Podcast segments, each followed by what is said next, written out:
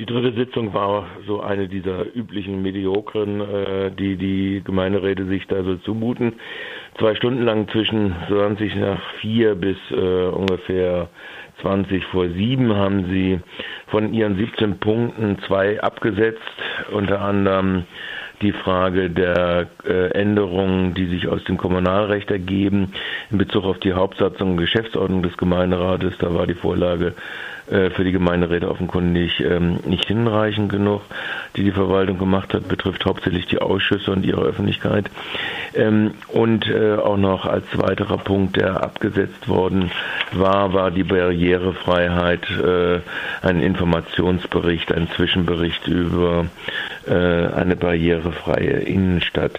Die anderen Punkte wurden acht Punkte ohne Debatte mal wieder durchgewinkt, meist einstimmig.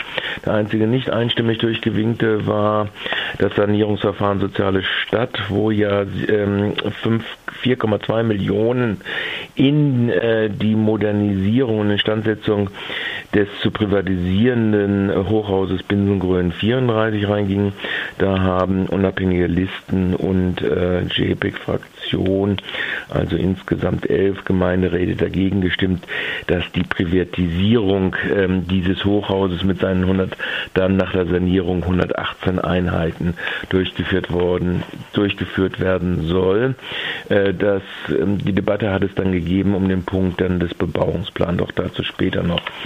Wie gesagt, also der Gemeinderat stand so ein bisschen unter den Eindruck, zwei Stadträte sind ja seit der letzten Sitzung am zweiten verstorben, der uralt Stadtrat Alfred Karlsthaler und dann noch Herr Sandler von der CDU-Fraktion, also eine relativ hohe Quote, die jetzt so in der letzten, wie der OB vermerkte, von mittlerweile acht Gemeinderäten, die in der letzten Jahr so jetzt ähm, ja, verstorben sind. Äh, da gab es Gedenkminuten und so weiter. Also das war noch der größere Teil, hätte ich jetzt beinahe äh, formuliert. Aber ansonsten war der Gemeinderat durchaus auch äh, debattenwillig.